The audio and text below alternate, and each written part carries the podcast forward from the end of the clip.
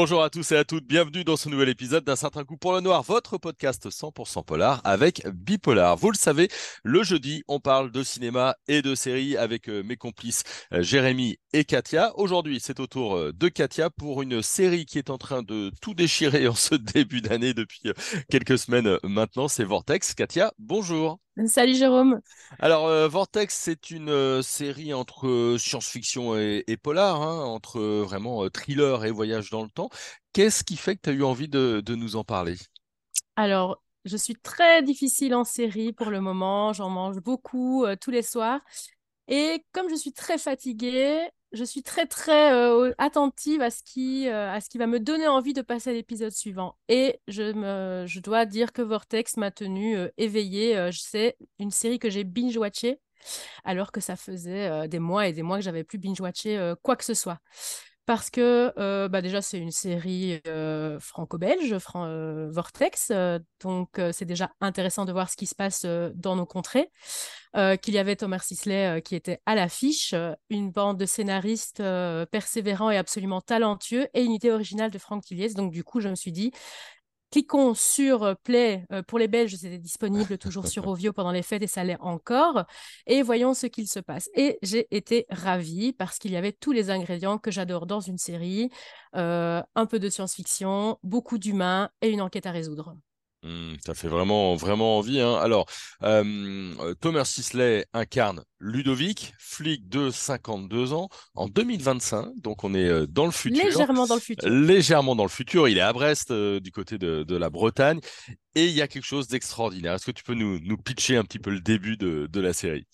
Donc, c'est un enquêteur euh, son unité est, assistée par euh, un, département d'intelligence artificielle, de réalité virtuelle même plutôt, où en fait, pendant euh, qu'on fait des relevés sur une scène de crime, il y a des drones qui capturent absolument toutes les données du paysage pour recréer la scène en réalité virtuelle. Ce qui permet aux enquêteurs, notamment sur cette scène de crime qui est une plage, la marée monte, il y a une jeune femme qui est retrouvée morte en habit de soirée de gala sur une plage à peu près euh, euh, abandonné euh, sur la côte de Bretagne. La marée monte, il faut absolument bah, récupérer un maximum d'informations. Les drones sont déployés.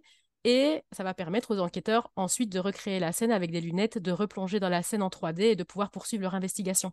Là où ça devient déjà intéressant, c'est que ce Tomer Sisley, donc qui joue Ludo, euh, c'est pas n'importe qui, euh, c'est un enquêteur euh, qui a perdu sa femme 20 ans plus tôt, 27 ans plus tôt, qui a été retrouvée morte sur cette même plage. Elle, aurait fait une chute du dessus d'une falaise et a été retrouvée morte une semaine après que la France ait été championne du monde en 1998. Comme ça, ça marque bien tous les esprits pour commencer. Tous les téléspectateurs en France et en Belgique mmh. et partout dans le monde se rappellent ce qu'il faisait ce soir-là.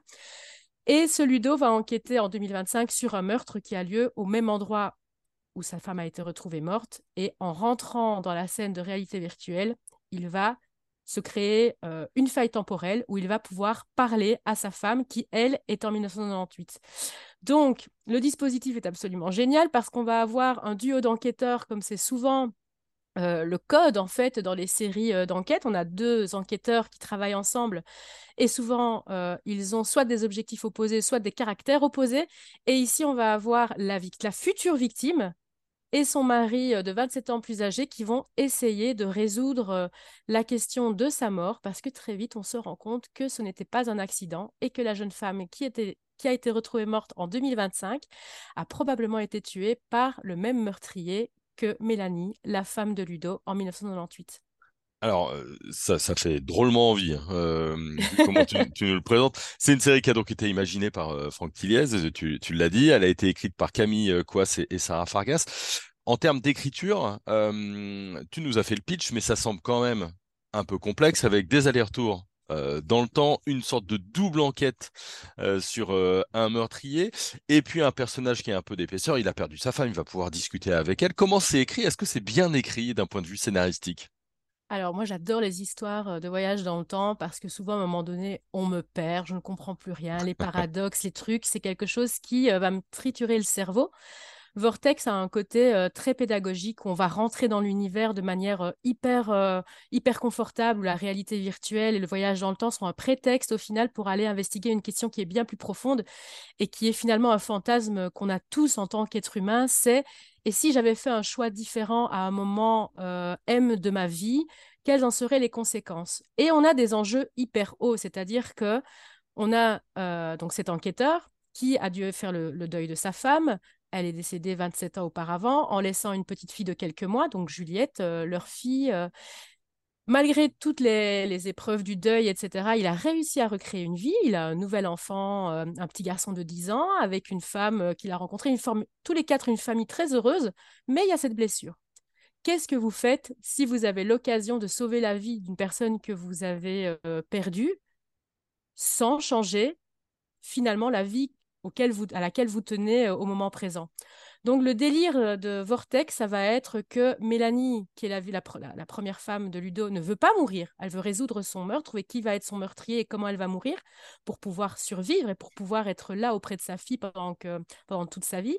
Et d'un autre côté, on a un enquêteur, euh, Ludo, qui doit faire, qui a fait le deuil de sa femme, qui a recréé une vie, qui a des personnes à perdre, un présent auquel il tient, mais qui veut sauver la femme qu'il a aimée et qui est la mère de sa fille. Donc on a un truc absolument euh, paradoxales là, qui se déroulent, qui sont deux objectifs euh, complètement différents et enfin, un objectif qui se rejoint, mais qui peut avoir des conséquences désastreuses.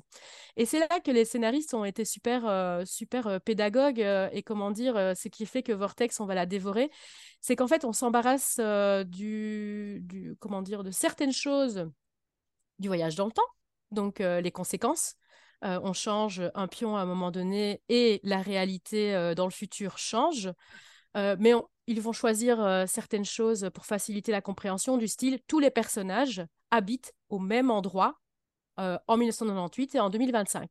Donc, euh, Ludo, quand il va euh, se voyager en 2025 euh, d'une maison à l'autre pour essayer de recueillir des informations, les gens n'ont pas déménagé, par exemple. Il y a certaines choses où on va rester focalisé sur la ligne Ludo et Mélanie et leurs conséquences, mais ça va nous permettre une compréhension hyper limpide. Donc, ceux qui ont peur des voyages dans le temps, n'ayez surtout pas avoir peur de voir Vortex parce que c'est très pédagogique, parce que ce qui va vraiment nous intéresser, c'est d'élucider ce meurtre sans changer le futur sans faire disparaître euh, certaines personnes et sans bouleverser en fait le destin.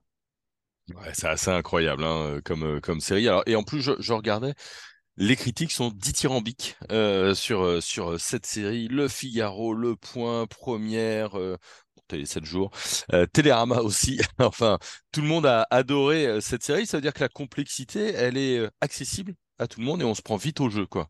Oui, surtout que le focus est vraiment mis sur les émotions des personnages. Mmh. sur ce qu'ils ont à perdre ou à gagner, sur leurs enjeux.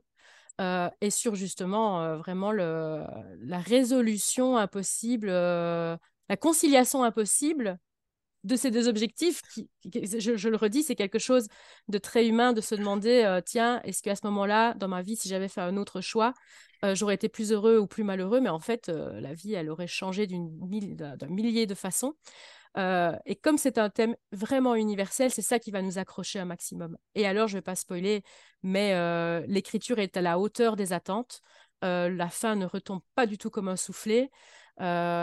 personnellement, je trouve que c'est une série hyper réussie. Une dernière question sur les effets spéciaux et la manière de, filmer, parce que il y a des effets spéciaux et la réalité virtuelle est, est, là. Alors, tu me dis série France 2, effets spéciaux, je, tique un petit peu, j'ai un petit euh, rictus euh, nerveux.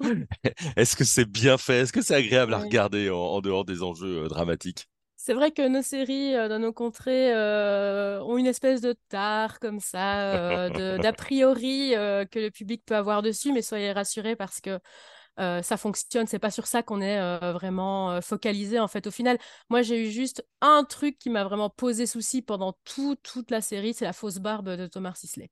Voilà. ils auraient mieux fait de ne pas lui mettre de barbe du tout ou de changer. Mais c'est vraiment le seul truc qui fait tiquer parce que pour le reste, tout est prétexte à aller investiguer des questions humaines. Ouais, il est, il est, c'est un, un superbe acteur, hein, vraiment. Oui. Euh, et pour le coup, euh, pour arriver à incarner à la fois un jeune euh, de 30 ans dans la fleur de l'âge, qui est jeune papa, féru de foot, qui voit son, son équipe devenir, devenir championne du monde emménager dans cette maison avec sa jeune femme, euh, il est vraiment très crédible, mais comme il est aussi très crédible en homme de 52 ans qui a dû faire un deuil, élever sa fille seule, recréer euh, une nouvelle famille avec euh, une femme qu'il aime profondément, une seconde femme qu'il aime profondément et un petit garçon de 10 ans pour qui il ferait tout au monde, quoi. Donc non, vraiment le cast est vraiment super. De sources sûres, je sais que ça n'a pas été facile pour tout le monde, tellement les dans, dans le sens parce que les, enjeux émotionnels sont vraiment très très forts. Euh, Mélanie, euh, qui doit donc euh, être une femme qui enquête sur son propre futur meurtre, est traversée de 10 000 émotions contradictoires. elle, est train, elle est aussi traversée par la jalousie, par la future vie de son homme qui a bien dû reconstruire sa vie après sa mort. Mmh. Donc vraiment, le cast est super. Euh, on a des personnages absolument euh, géniaux, comme l'assistante, euh, comme, pardon, si elle m'entendait, Agnès, qui est l'experte en réalité virtuelle, qui est absolument truc. Il y a beaucoup d'humour, on ne dirait pas quand j'en parle comme ça, mais il y a beaucoup de lumière, beaucoup d'humour. Rien que le fait d'avoir placé le passé en, en 98, l'ambiance de la Coupe du Monde, du mois de juillet, tout est lumineux. Vraiment, il y a, y a de l'humour et on ne fait pas que s'apitoyer sur notre propre sort d'humain. tout va bien. on traite avec des questions philosophiques immenses tout en s'amusant beaucoup. Ouais, c'est vraiment une bonne série. On retrouve plein de thèmes, hein, euh, cher à, Franck Tilliès. Euh, juste pour dire, je ne l'ai pas dit, que le réalisateur, c'est Slimane Baptiste euh, Beroun, qui a notamment travaillé sur euh, Le Visiteur du Futur, et que au niveau technologie, c'est la même technologie que The Mandalorian. Alors pour ceux qui l'ont vu, hein, cette série Star Wars, vous savez, si, si, vous voyez un petit peu le, le, documentaire qui a lieu, c'est un immense mur plein de LED. bah voilà, c'est la même technologie. Je, je pourrais, je pourrais pas tout euh, vous expliquer. Merci beaucoup, Katia. Avec grand plaisir. voilà, un certain goût pour le noir. C'est terminé pour aujourd'hui. Si vous avez aimé, vous, Vortex, eh ben, n'hésitez pas à nous le dire. D'ailleurs, si vous n'avez pas aimé, dites-le nous aussi. Et puis surtout, abonnez-vous. Comme ça, vous aurez eh bien, euh, une notification à chaque euh, nouvelle émission. Et un certain goût pour le noir, vous avez plusieurs émissions par semaine pour parler du polar. Bonne journée à tout le monde et à très vite sur nos ondes.